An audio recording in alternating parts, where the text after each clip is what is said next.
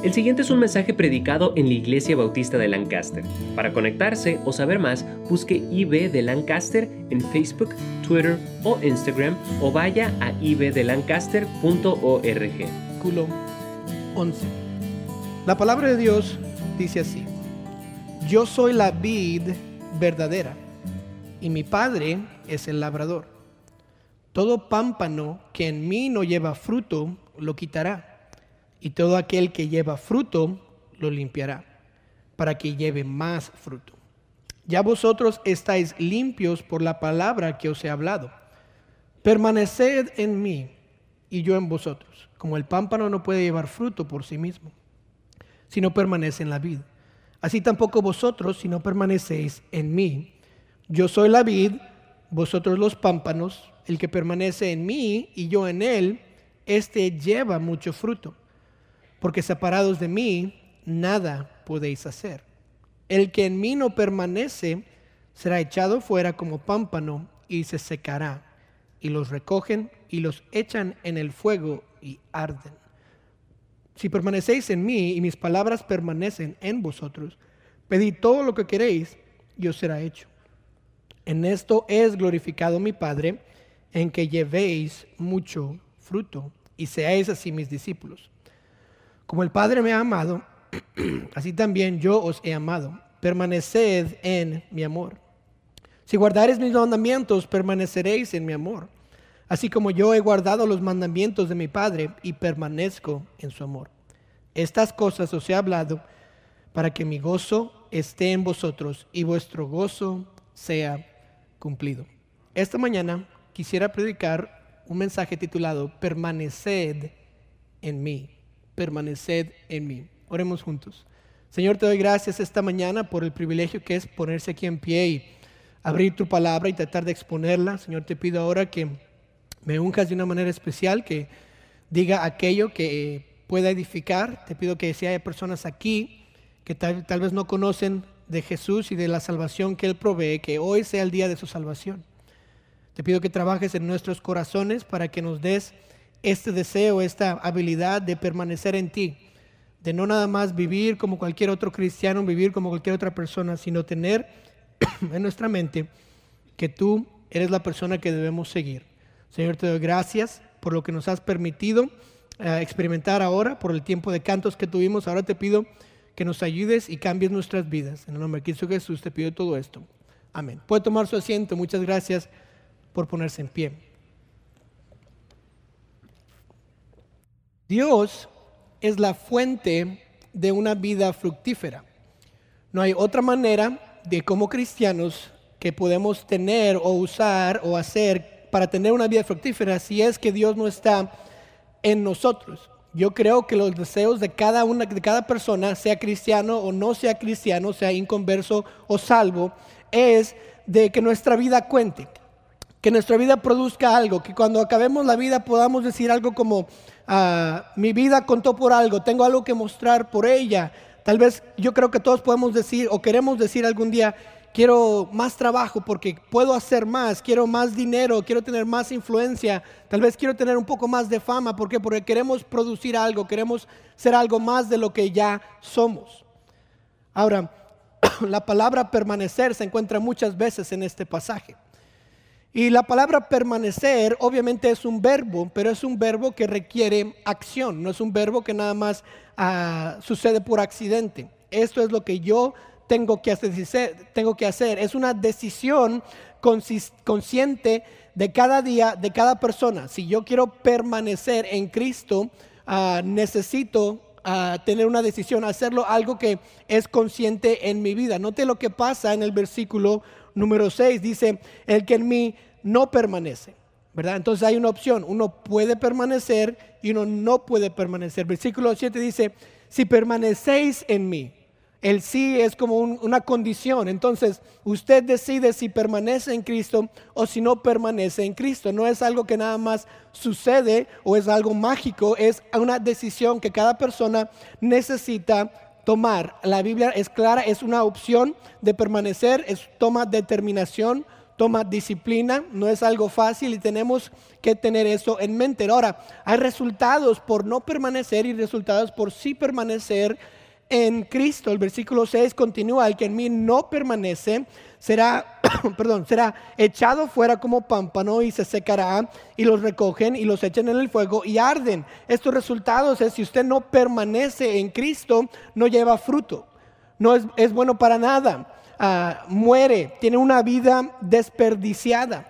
Ahora no estamos hablando de la salvación, estamos hablando de la vida cristiana. El versículo 7, las cómo es que hay resultados por sí permanecer en Cristo. Si permanecéis en mí y mis palabras permanecen en vosotros, pedid todo lo que queréis y os será hecho. Ahora, uno de los, uno de los resultados de permanecer en Cristo es ah, que mis oraciones van a ser contestadas. ¿Y quién aquí no quiere que sus oraciones sean contestadas? Creo que nadie quiere que todos Creo que todos queremos orar y decir, Dios contesta mi oración. Y si permanecemos en Cristo, nuestros deseos van a ser cumplidos. Ahora, tengo que parar y pausar y tal vez explicar un poco esto. No todos mis deseos egoístas se van a conceder. Lo que está hablando Dios aquí no es que lo que yo quiero, sino los deseos que Dios me ha puesto en mí, que son para su gloria, Él me los va a conceder. ¿Cómo sé esto? Santiago 4.3 dice, pedid y no recibís porque pedís mal, para gastar en vuestros deleites. Entonces, si, si estamos pidiéndole a Dios por cosas personales, egoístas, que no tienen nada que ver con Dios y su gloria, Él no nos va a contestar nuestras oraciones. Pero si permanecemos en Cristo, entonces Él sí. Lo que pasa es que cuando estamos en Jesús y permanecemos en Él, nuestros ah, pensamientos empiezan a ser iguales. Nuestros deseos comienzan a ser iguales. Lo que yo quiero decir es lo mismo que Jesús quiere decir. Lo que yo quiero hacer es lo mismo que Jesús quiere hacer. ¿Por qué? Es como un matrimonio. Si usted se da cuenta, algunas personas viven 50, 60 años y, ah, juntos como casados y ¿qué pasa? Empiezan a pensar igual. Empiezan a decir lo mismo, empiezan a, obviamente comen lo mismo, se empiezan a ver igual. ¿Por qué? Porque se conocen porque están permaneciendo unos con el otro, uno y el otro, están ah, viviendo la vida juntos y están pensando igual. Eso es lo mismo que pasa por permanecer en Dios. Estamos comenzando a pensar igual que Dios, igual que Cristo, y cuando deseamos algo y le pedimos a Dios, Señor, dame esto, el Señor nos los concede. ¿Quién no quisiera este beneficio de permanecer en Dios? De lo que yo deseo que se conteste. Ahora, este pasaje no le está hablando a personas que no son parte de la familia de Dios. Porque sabemos que la salvación nunca se pierde. Entonces, cuando dice que una, un pámpano se cae y se muere y es echado al fuego, no está hablando de que se va al infierno, está hablando de que no es una vida, es una vida desperdiciada, no está hablando de una persona que no conoce a Jesús como su Salvador, está hablando de personas cristianas. Ahora, antes de que uno pueda disfrutar de una vida fructífera y de permanecer en Cristo, uno tiene que entrar a la viña de Dios. Uno tiene que ser parte de la familia de Dios como la Biblia lo dice. Juan a 14, 6 dice Jesús le dijo, yo soy el camino, la verdad y la vida. Nadie viene al Padre sino por mí. Antes de que podamos tener esta relación con Dios, tenemos que pasar a través de Jesucristo. Uno no puede ser parte de la familia de Dios, ah, de entrar a su viña, si no primero acepta a Jesús como su Salvador. La idea de que todos somos hijos de Dios es una idea falsa, porque todos somos creación de Dios, pero no todos somos parte de la familia de Dios. Juan 19 lo dice, yo soy la puerta. El que por mí entrare será salvo. Y entrará y saldrá y hallará pastos.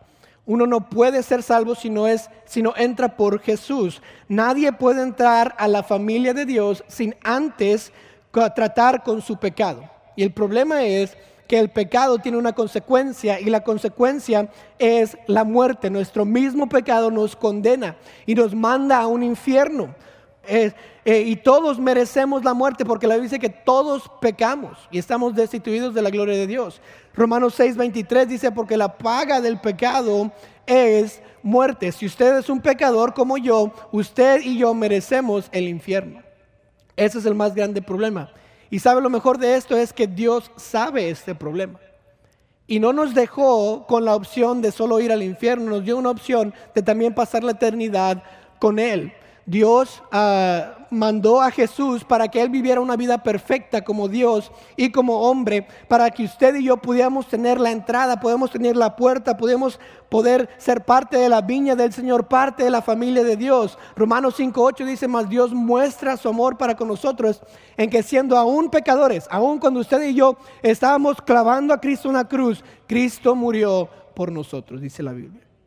Él murió para que usted y yo pudiéramos ser parte de la familia de Dios. Y lo único que usted tiene que hacer es recibir a Cristo como su Salvador, para ser parte de la familia de Dios. Si recibe a Cristo en su corazón, si reconoce que yo no puedo, que mis pecados me llevan al infierno y que, necesito ah, pagar por mis pecados, pero Cristo ya los pagó y necesito aceptar su regalo. Y cuando usted lo acepta, Jesús le da la vida eterna y usted ya tiene y es parte de la familia de Dios. Dice Juan 1.12, más a todos los que le recibieron, a los que creen en su nombre, les dio potestad de ser hechos hijos de Dios. Solamente cuando recibe a Jesús, cuando cree en el nombre del Señor Jesús, es cuando usted puede ser parte de la familia de Dios. Ahora, usted puede ser un hijo de Dios. Usted puede ser parte de la familia de Dios. Solamente tiene que creer. Tiene que creer que Él murió por sus pecados, que usted no se puede salvar. Tiene que pedirle perdón a Dios por sus pecados y decirle, te acepto como mi Salvador, entra a mi vida, sé mi Señor y le da el regalo de la vida eterna. Pregunta simple, ¿lo quiere aceptar? ¿Quiere aceptar ese regalo? ¿Quiere aceptar a Jesús? Al final del servicio vamos a tener una oportunidad donde usted va a poder hacer esa decisión. Va a haber consejeros aquí al frente que le van a poder ayudar. Y yo le quiero animar, si usted no conoce a Cristo, si usted quiere ser parte de la familia de Dios, al final de este servicio le quiero animar a no tener miedo, no tener vergüenza, nadie le va, nadie le va a avergonzar, Nada más pase al frente y alguien le va a ayudar con la Biblia a saber cómo es que usted puede recibir el regalo de la vida eterna, ser parte de la familia de Dios. Ahora, ya que uno es parte de la familia de Dios, ya que es uno cristiano, ya que puede uno permanecer en Cristo y tener esta decisión, hay muchas distracciones.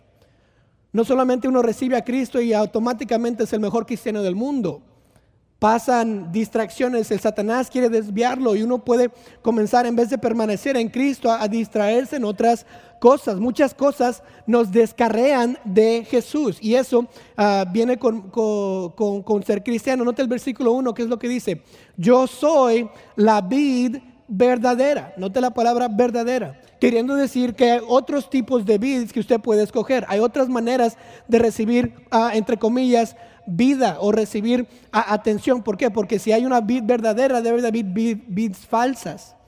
Quiere decir que podemos distraernos, podemos estar enfocados en cosas que no son Jesús, que no son Cristo, que nos llevan o nos descarrean del permanecer en Cristo. Ahora hay muchas cosas que nos engañan y nos confundimos a veces de qué, es permanecer en Jesús. ¿Qué, ¿Qué son estas cosas que nos distraen? Muchas veces el pecado es el que nos distrae. Cuando uno es salvo, no es exento de pecar. Ahora tiene a Jesús como su Salvador y va a vivir en el cielo, pero de todas maneras uno tiene que estar consciente de que todavía puede pecar. Y cuando pecamos, nos distraemos o el pecado mismo nos descarrea de permanecer en Jesús. No podemos tener una buena relación con Jesús cuando estamos en pecado con Él, cuando tenemos algo entre Jesús y yo. Entonces, cuando pecamos, nos descarriamos y ya no permanecemos en Cristo. Eso es lo más obvio.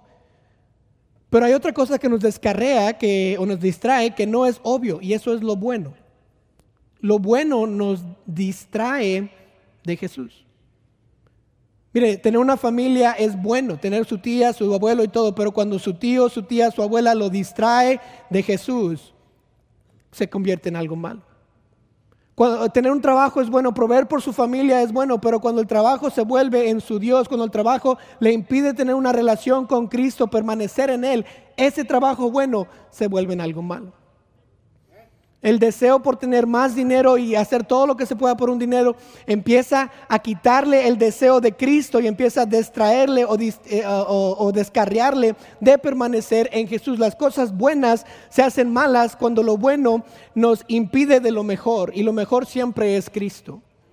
Y cuando Cristo no es el centro, cuando no permanecemos en Él, cualquier cosa buena como familia, trabajo, ayudar a los enfermos, todo eso, cuando eso me impide a tener una relación con Cristo, entonces eso bueno ya no es bueno. ya es mal y me distrae, me descarrea de este permanecer en Jesús. Jesús es el único que nos puede llenar completamente. Es el único que nos puede satisfacer. El dinero no le puede satisfacer, su familia, su esposa, su esposo no le pueden satisfacer, su trabajo no le puede satisfacer. Lo único que nos puede satisfacer como cristianos es Jesús mismo. Y si no nos enfocamos en Él, nos vamos a descarriar, nos vamos a ir a otros lados y no vamos a permanecer en Él. Esto es mucho, muy, muy importante. Jesús es el único que nos puede satisfacer. Ahora, ¿Qué tiene que ver esto con el permanecer en Cristo? ¿Qué, ¿Por qué es esto tan importante? ¿Qué, por qué, ¿Cómo me va a beneficiar el permanecer en Cristo? Quiero ver en este pasaje tres partes de permanecer en Jesús. ¿Cómo? ¿Por qué? Vamos a contestar todas esas preguntas. Quiero ver esas partes. La primera parte se encuentra en el versículo del 1 al 5 y es la parte de la necesidad de permanecer. La necesidad de permanecer. Note lo que dice, yo soy la vid verdadera y mi padre es el labrador. Todo pámpano que en mí no lleva fruto lo quitará y todo aquel que lleva fruto lo limpiará para que lleve más fruto. Ya vosotros estáis limpios por la palabra que os he hablado. Permaneced en mí y yo en vosotros. Como el pámpano no puede llevar fruto por sí mismo si no permanece en la vid. Así tampoco vosotros si no permanecéis en mí yo soy la vid, vosotros los pámpanos, el que permanece en mí y yo en él, este lleva mucho fruto, porque separados de mí, nada podéis hacer. ¿Notó la necesidad de permanecer? Si no permanecemos en, en Cristo, el versículo 5 nos dice, nada podéis hacer. ¿Qué tipo de nada está hablando? Obviamente podemos vivir, podemos ir a trabajar, podemos hacer dinero. Estamos hablando del fruto espiritual, de que de tener una vida con gozo, de tener fruto con otros cristianos, de ser un buen esposo, ser una buena esposa, de servir en el ministerio, las cosas que son espirituales. Si queremos hacer algo bueno, la Biblia dice que nada podéis hacer sin Cristo, sin permanecer en él. ¿Notó qué tan necesario es Cristo? ¿Qué tan necesario necesitamos la vida? Ahora, la metáfora que la Biblia usa es un pámpano y una vid. La vid es un árbol de uvas, el pámpano es la rama del árbol de uvas. Entonces, un árbol y una rama, sabemos que la rama no puede vivir sin el árbol. Si la rama se cae, la, rama se, muere. Puede vivir por algunos días, tal vez algunas semanas, pero más, más, ah, se, se va a morir algún tiempo. Igual con la vid y el pámpano si, no, ah, si, el pámpano no está en la vid, el pámpano no puede llevar fruto, no vive, está muerto, no, no sirve para nada. Por eso es tan importante ah, una vid para un pámpano. ¿Quién es más importante, la vid o el pámpano? Pues obviamente la vid, la vid es más importante porque sin la vid el pámpano nunca va a llevar fruto y nunca va a existir. ¿Pudiera acaso un pámpano vivir sin estar conectado a la vid? Claro que no. Ah, se, va, se va a morir, el tiempo va a llegar y ya no va a tener nutrientes para sobrevivir. Ah, sería ilógico entonces cortar un pámpano, ponerlo en el piso y luego pensar que este pámpano me va a dar uvas. Dios quiere que tomemos esta foto y la apliquemos a la vida cristiana. Sin, si, si, si no permanecemos en Cristo, entonces no podemos hacer nada bueno. No hay nada en nosotros que nos nutre, que nos ayuda a dar fruto, a ser las personas que queremos ser para Cristo. Seguiremos viviendo, pero no tenemos fruto que sea un fruto bueno o un fruto importante. Piensen esto, si la vida cristiana está basada en Cristo y Cristo es la vida, y luego no estamos en Cristo, ¿qué tipo de vida cristiana tenemos? Si hasta nuestro nombre está basado en Él, que es nuestro Señor y Salvador, si no tenemos a Cristo, si no lo hacemos el centro de nuestra vida, ¿tenemos vida cristiana? Obviamente que no. La vida cristiana no se puede vivir aparte de Cristo. Sin Cristo uno no puede ser un cristiano bueno. En otros pasajes de la Biblia, Cristo se describe con otras metáforas y nos da a entender que Él es necesario para vivir. En Juan 4, Él se describe como el que, el agua de vida. El agua obviamente es algo necesario para todos nosotros. Sabemos que sin agua en tres, cuatro días nos morimos. En Juan 5 Él se describe como el pan de vida. Y sin pan sabemos que podemos vivir un poco más, pero sin pan, sin, sin comida, vamos a morir, vamos a fallecer por no tener lo necesario. En Apocalipsis Él es el principio y el fin, diciendo que no hay nada que, que pase entre mí y yo, yo soy el único aquí, el principio y al final, en todo, en todo esto, Cristo es necesario, nos está dando a entender que Él es indispensable, que lo único que necesitamos y podemos, está, eh, podemos usar es Él. Él es el indispensable, lo necesario. Si es, si es que queremos hacer algo en nuestra vida cristiana que cuente, Cristo debe ser el centro. No hay otra forma de vivir la vida cristiana fructífera que vivir permaneciendo en Cristo. No hay otra manera. No podemos. Es necesario. La necesidad de permanecer es tan grande.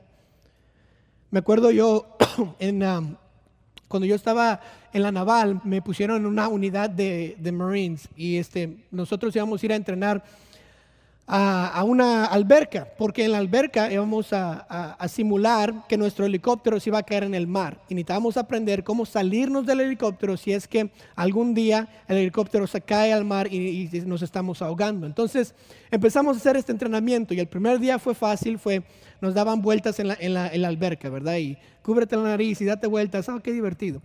El segundo día nos metimos al helicóptero de veras y este helicóptero era una, ayuda, eh, eh, nos simulaba que entrábamos al, agua y luego se daba vueltas. Entonces estamos boca abajo en el agua, en un helicóptero, con ventanas, tratando de salir del helicóptero. ¿Quién quiere estar ahí? ¿Alguien? ¿No? Ok, perfecto. Yo tampoco quería estar ahí.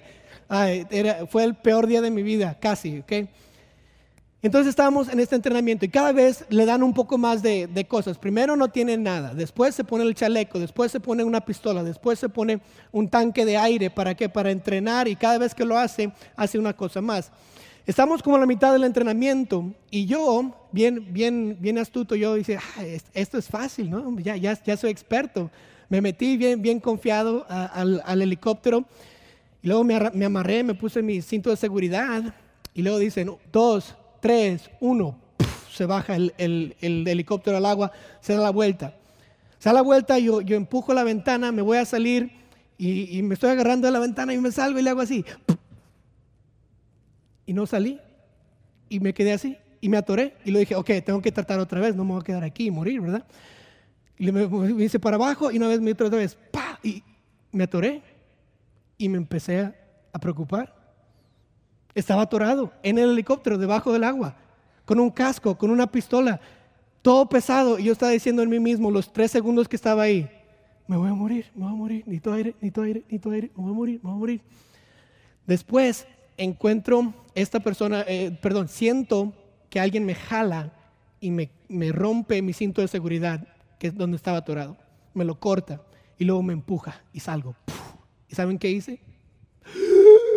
Ay, qué bueno es el aire. Ah, estaba tan nervioso. Por esos cinco segundos que estaba atorado en el helicóptero, pensando que me iba a morir, yo sabía algo.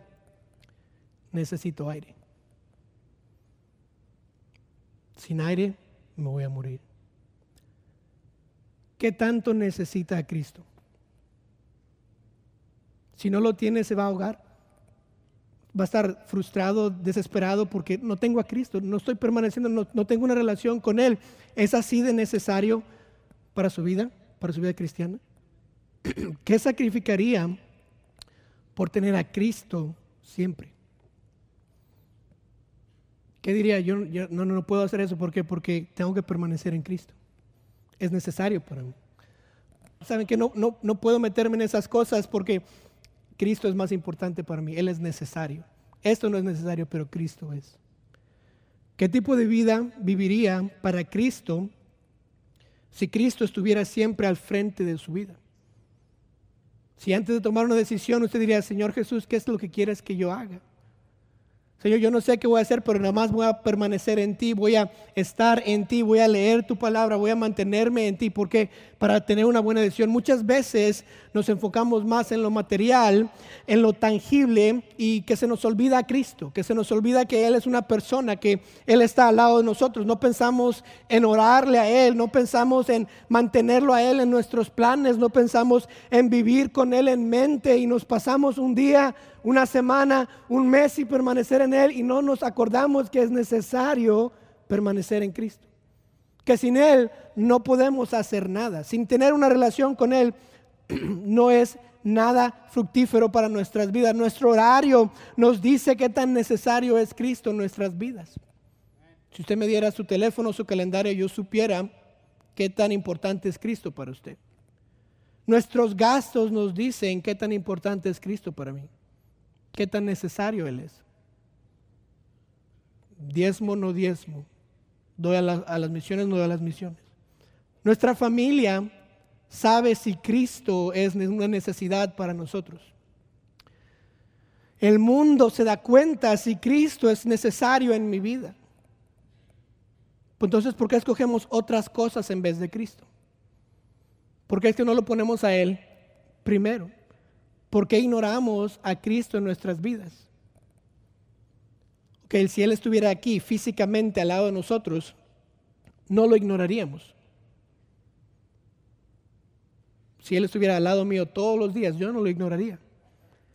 Lo malo es que Él está con nosotros espiritualmente todo el día. Cuando lo acepté en mi corazón, aquí está.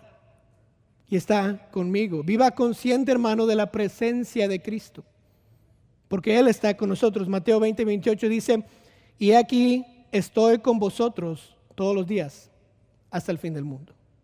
Es una promesa. Cristo está con nosotros. ¿Qué tan necesario es Cristo para usted? La primera parte es la necesidad de permanecer. Necesitamos permanecer en Cristo. No podemos vivir sin Él. La segunda parte es la manera de permanecer la manera de permanecer. Muchos se preguntan si es que necesito permanecer en Cristo, entonces ¿cómo se hace? ¿Qué es lo que tengo que hacer? Mire lo que dice la Biblia, versículo 9. Como el Padre me ha amado, así también yo os he amado. Permaneced en mi amor. Si guardareis mis mandamientos, permaneceréis en mi amor. Así como yo he guardado los mandamientos de mi Padre y permanezco en su amor. Entonces, la Biblia nos da la manera simple de permanecer ah, en Cristo. Y la manera de permanecer en Cristo es guardando los mandamientos de Él. Haciendo lo que Él nos ha pedido hacer. Algo que pasa cuando seguimos lo que está escrito en esta Biblia es que nos mantenemos cerca de Cristo. Ah, Cristo es nuestro ejemplo de hacer esto. Él mismo lo dijo en el versículo 10. Yo he obedecido a mi Padre. De esta manera como yo he obedecido a Dios, quiero que ustedes me obedezcan a mí para que para que permanezcas en mí, en mi amor. Él obedeció todo lo que el Padre le mandó hacer. ¿Por qué? Él era Dios, porque tuvo que obedecer al Padre, si, si Jesucristo era Dios para permanecer en el Padre. Quería decirle, Señor, yo te amo, Dios, Dios Padre, yo te amo. Él nos dio su ejemplo de cómo permanecer. Y si Jesús Dios nos dio un ejemplo para permanecer en el Padre, entonces, ¿por qué entonces nosotros no lo haríamos como Jesús lo hizo? ¿Por qué no tomaríamos el ejemplo de Él y hacer lo mismo que Jesús hizo con el Padre? Entonces, uno se hace la pregunta, pues, ¿cómo sabe uno los mandamientos de Dios? De Cristo. ¿Cómo permanecemos en los mandamientos de Cristo para permanecer en Él? Obviamente lo más, lo más, ah, lo más obvio es leyendo la Biblia, estudiando lo que Él nos dejó aquí en las Escrituras. El versículo 7 de este pasaje lo dice así, si permanecéis en mí y mis palabras permanecen en vosotros, pedid todo lo que queréis y os será hecho. Mis palabras permanecen en vosotros. Entonces, ¿de dónde están las palabras? ¿Dónde se encuentran las palabras de Jesús? Obviamente se encuentran en la Biblia que usted tiene en su mano, en la, en, la Biblia que tenemos, donde ah, no es nada místico, no es nada difícil. Dios no va a traer, Jesús no va a mandar un rayo ah, para que nos dé aquí en la mente, oh, ya sé lo que Dios quiere que yo haga. Eso no va a pasar. ¿Por qué? Porque nos dio todo lo que está aquí en este libro. Nos lo dejó. Uno no puede mantener las palabras de Jesús en su corazón si, si uno ni siquiera sabe cuáles son las palabras que Jesús dijo? Uno no puede decir que está permaneciendo en Cristo si ni siquiera sabe dónde está el corazón de Cristo, ni siquiera sabe qué es lo que a él le gusta, lo que a él no le gusta, lo que él por lo cual él llora. Si uno no sabe exactamente qué es lo que Jesús dijo, ¿cómo es que vamos a mantener sus palabras en nuestro corazón y permanecer en él? No se puede. Es es imposible permanecer en Cristo sin saber lo que dice la palabra de Dios, sin hacer lo que la palabra de Dios dice. Josué 1.8, nunca se apartará de tu boca este libro de la ley, sino que de día y de noche meditarás en él para que guardes y hagas conforme a todo lo que en él está escrito, porque entonces harás prosperar tu camino y todo te saldrá bien. Lámpara es a mis pies tu, tu palabra y lumbrera a mi camino. Estas palabras que yo te mando hoy estarán sobre tu corazón y las repetirás a tus hijos y hablarás de ellas estando en tu casa y andando por el camino y al acostarte y cuando te levantes. Con todo mi corazón te he buscado. No me dejes desviarme de tus mandamientos y que desde la niñez has sabido las sagradas escrituras, las cuales te, ah, te pueden hacer sabio para la salvación por la fe que es en Cristo Jesús. Toda la escritura es inspirada por Dios y útil para enseñar, para redarguir, para corregir, para instruir en justicia, a fin de que el hombre de Dios sea perfecto, enteramente preparado para toda buena obra. No hay nada como la palabra de Dios, no hay nada como Jesús, no hay nadie como Jesús, no hay nada como lo que está en este libro para que usted y yo lo hagamos, lo leamos y hagamos todo lo que está escrito en este libro. Lo necesitamos leer, lo necesitamos saber, lo necesitamos hacer. Imagínense conmigo este, esta conversación con un esposo y una esposa. El esposo le dice a la, señora, amor, te amo. Tú eres la única para mí. Oh, gracias. Oh. ¿Me puedes ayudar con los trastes? No, no, no, no. No, no, no, te puedo ayudar. No, Pero te amo, te amo. Este corazón te ama. Así, mira. Te amo. De veras, de veras. Ok. Bueno, entonces, amor, um, ¿vas a venir a la casa después del trabajo? No, no, no, no, no, no, Hoy no. Hoy me voy con mis amigos y vamos a quedarnos allá en la casa de Juanito. Entonces, hoy no voy a venir a la casa. Pero te amo. Mira, este corazón te ama. Ok. Mi amor, amor, te compré un regalo para tu cumpleaños. ¿De veras? Pues, ¿qué es, amor? Dime. Bueno, es un set de herramientas para mi, para mi carro. Uh, Espero que te guste porque yo lo necesito. gracias, de nada. Que te vaya bien. ¿Cómo cree que se sentiría la esposa? Te amo, amor, te amo. ¿Qué va a decir ella? No es cierto. Tú te amas a ti mismo. Ni siquiera estás pensando en mí, nada más me dices eso. Entonces, ¿cuánto conoce a Cristo? ¿Qué diría Cristo de su relación con Él? Si usted le dice, Señor, yo te amo, Él dice, ¿has venido a la iglesia? ¿Das a la iglesia? ¿Das tu diezmo? ¿Me, lo, me das a mí? Señor, yo te amo. ¿Has, ¿Has abierto mi palabra esta semana? ¿Has leído lo que me gusta, lo que no me gusta? ¿Vas a hacer lo que a mí me, me, me place o nada más vas a hacer lo que a ti te place? Pero Señor, yo te amo si haces mis mandamientos, permaneceréis en mí. Si las palabras de, que yo he dicho están en tu corazón, permaneceréis en mí. Dios, a, Dios no le gusta que le mintamos. Él quiere que le demostremos que le amamos, que sí queremos permanecer en Él, que vamos a obedecer lo que está escrito en esta Biblia. Es fácil decir que permanezco en Cristo y que yo amo a Cristo, pero es difícil demostrarlo a través de la obediencia. Uno tiene que obedecer los mandamientos, tiene que hacer lo que dice la palabra de Dios para permanecer en Él. No hay otra manera de permanecer en Él. Siga, hermano, los mandamientos de Jesús y así le va a demostrar a Él que quiere permanecer en Él. Y en el permanecer en Él, ¿qué va a pasar? Va a haber un resultado. Note el resultado de permanecer, que es la tercera parte de este pasaje, el resultado de permanecer. ¿Qué dice el versículo 5? Si yo, yo soy la vid, vosotros los pámpanos, el que permanece en mí y yo en él, este lleva mucho fruto. Entonces, aquí uno de los resultados de permanecer en Cristo es llevar mucho fruto. Aquí podemos examinarnos, en esta parte podemos usted y yo examinarnos si de, de veras estamos permaneciendo en Cristo o no.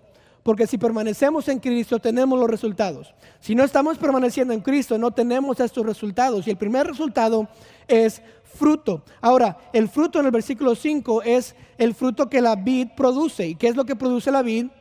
Uvas. Una vid no va a producir naranjas, no va a producir manzanas, va a producir uvas. Y cuando estamos hablando de que la vid produce uvas a través de, los pámpanos, queremos decir, pues entonces, ¿qué es lo que produce un cristiano a través de Jesucristo? Jesucristo produce a través de un cristiano. Y lo que produce un cristiano es otro cristiano. ¿Verdad? Un cristiano produce a otro cristiano.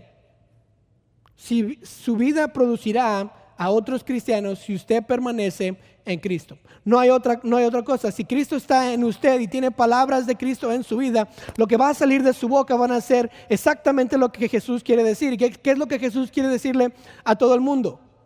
Te amo, morí por ti, acepta mi regalo de la vida eterna y sé salvo. Y si usted está permaneciendo en Cristo, eso va a salir de su boca y eso va a ser un fruto de usted. Usted va a producir a otros cristiano, su vida, porque está haciendo exactamente lo que Jesús dice, va a atraer a los inconversos para decir, ¿qué es diferente en ti? ¿Por qué tú no dices maldiciones? ¿Por qué es que tú obedeces al jefe y no te quejas de él? ¿Por qué es que tienes una buena familia? ¿Y por qué es que tus hijos te aman? ¿Por qué es que te vistes de esa manera? ¿Por qué? Porque estoy haciendo lo que Cristo dijo y ahora ¿qué voy a producir? A otros cristianos.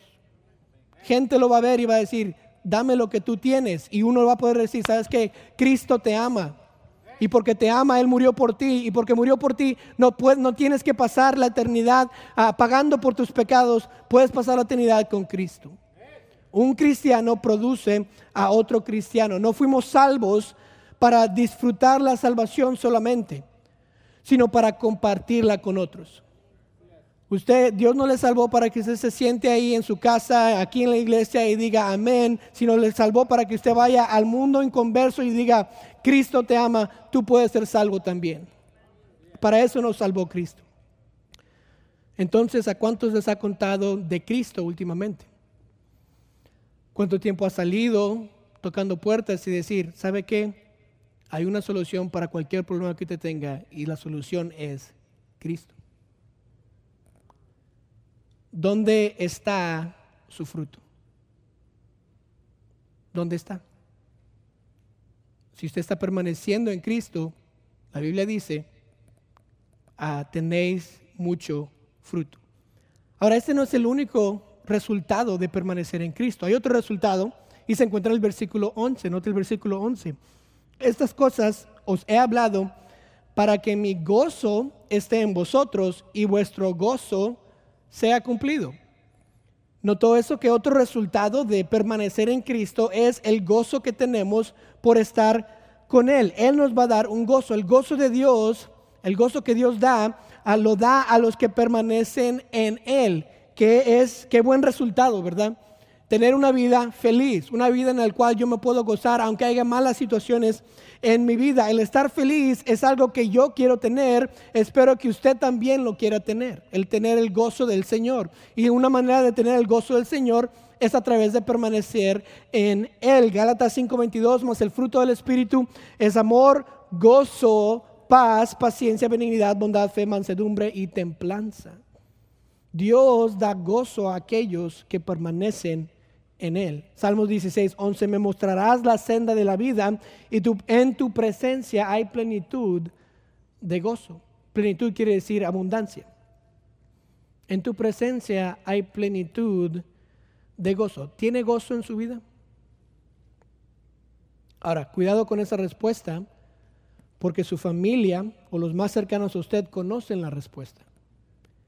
Y no puede decir, claro que yo soy gozoso porque los que están alrededor de nosotros saben si de veras estamos gozosos, si de veras tenemos el gozo del Señor, si de veras estamos permaneciendo en Él, si de veras estamos ganando a otros para Cristo. Cristo produce gozo.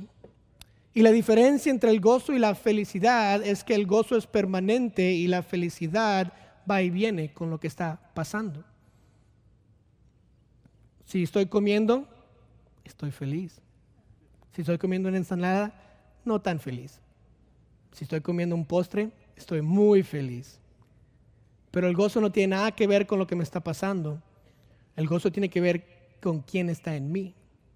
¿Quién me está dando este gozo? Por eso las personas que no son salvas no entienden cuando usted y yo tenemos una sonrisa y toda nuestra vida alrededor está fracasando. Porque Cristo nos da ese gozo. El mundo no entiende por qué es que un cristiano puede tener el gozo del Señor cuando su esposa está en el hospital o cuando no tiene dinero o está, manejando un carro muy viejo y usted dice, me encanta venir a trabajar. La, gente no entiende por qué, porque el gozo viene no de las circunstancias, sino de quién está viviendo en ustedes. Si usted está permaneciendo en Cristo, Cristo le va a dar gozo en su vida. Ahora, ¿quiere el gozo? Tiene que permanecer en Cristo. ¿Cree que Dios o cree que usted va a estar gozoso si no hace los mandamientos que Cristo dijo? ¿Cree que el gozo del Señor va a estar en usted si usted no está ganando a otros para Cristo? ¿Cree que el gozo del Señor va a estar en usted si usted es áspero con su esposa, si usted se queja de todo lo que está pasando, si murmura? ¿Por qué? Porque si no hacemos lo que Dios nos ha pedido hacer, ¿cómo es que Él nos va a dar el gozo? Por eso el permanecer en Cristo es seguir los mandamientos. Por eso el permanecer en Cristo es tener las palabras de Cristo en mi, en mi corazón para que salgan. ¿Por qué? Porque cuando hago todo eso, uno de los resultados es el gozo. ¿Qué tan gozoso está aquí usted? ¿Qué tanto gozo tiene en su vida? Ahora este pasaje tiene tres partes y las vimos. La primera parte es la necesidad de permanecer cuánto necesitamos a Cristo, cuánto pensamos que tenemos Él en mente, cuánto es que nuestra vida refleja la necesidad que necesitamos en Cristo. La segunda parte ah, de este pasaje es la manera de permanecer. ¿Cuál es? Es seguir los mandamientos de Dios para permanecer en Él, de Cristo, tener las palabras de Cristo en mi corazón. De esa manera puedo permanecer en Cristo. Y cuando permanezco en Cristo, vimos la tercera parte que es el resultado de permanecer. ¿Tiene usted el resultado? ¿Está permaneciendo en Cristo? Solo usted sabe. Usted sabe si tiene otro fruto, usted sabe si tiene el gozo. Si no tiene ninguno de los dos, ¿por qué no decide el día de hoy que voy a comenzar a permanecer en Cristo? Voy a comenzar a leer la palabra de Dios, poner las palabras de Cristo en mi corazón, voy a comenzar voy a comenzar a hacer lo que Él me pide. ¿Para qué? Para que tenga el resultado y pueda decir, tengo gozo, puede decir, tengo otros cristianos que han venido a Cristo por mí. Y si usted, si usted tal vez no es salvo, y lo decimos del principio del mensaje, y usted dice, yo no sé cómo es que puedo ir al cielo.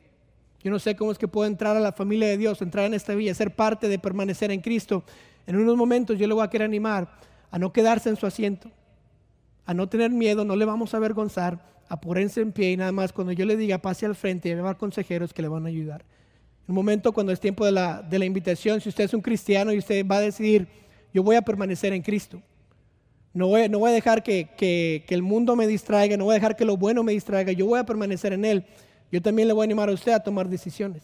No se quede sentado, no se quede parado, tome una decisión. Es algo que necesitamos hacer conscientemente para permanecer en Él. Entonces quiero pedirle que por favor se ponga en pie y cierre sus ojos y incline su rostro. ¿Es usted salvo? ¿Tiene la certeza de la vida eterna? No hay nada más importante que saber dónde va a pasar la eternidad. Usted puede recibir este regalo si cree de todo corazón y le pide a Jesucristo que le salve. Puede orar así. Dios, mi pecado me ha separado de ti, y sin ti no puedo ir al cielo, pero creo que moriste por mí para pagar por mi pecado te recibo como mi único Salvador personal. Dame el regalo de la vida eterna. En el nombre de Cristo. Amén. Si tomó esta decisión, queremos alegrarnos con usted. Marque al 1-800-688-6329 o conéctese buscando IB de Lancaster en Facebook, Twitter o Instagram para hacer cualquier pregunta. Gracias por escuchar este podcast de la Iglesia Bautista de Lancaster. Que Dios le bendiga.